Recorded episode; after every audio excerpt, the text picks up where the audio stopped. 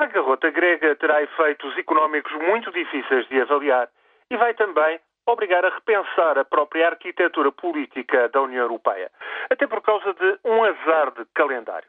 E isso tem a ver com as presidências rotativas de seis meses.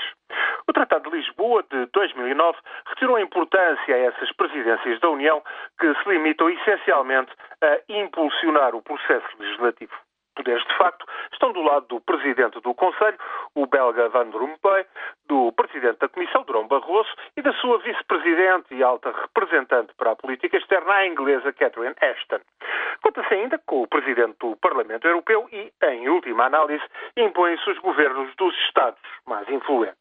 A presidência rotativa de um pequeno país sobra apenas como uma concessão de escassa importância.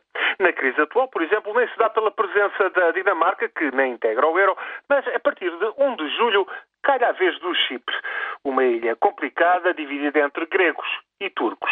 Entrou Chipre, entrou a Chipre grega na União em 2004 para contrabalançar a adesão de Estados ex-comunistas e está no euro é fonte de conflito entre a União Europeia e a Turquia e, por imenso azar, a banca e a economia de Chipre vão levar um rombo enorme, isso é absolutamente certo, com a bancarrota da Grécia. Ou seja, no momento do desenlace da tragédia grega, a presidência rotativa da União Europeia é logo assegurada por um pequeno Estado ligado a Atenas que arrisca um violentíssimo choque. O efeito político não será, portanto, coisa para desprezar. Depois, logo a seguir, em janeiro, entra a Irlanda, que está sob resgate e controlada pela Troika em matéria de finanças e economia.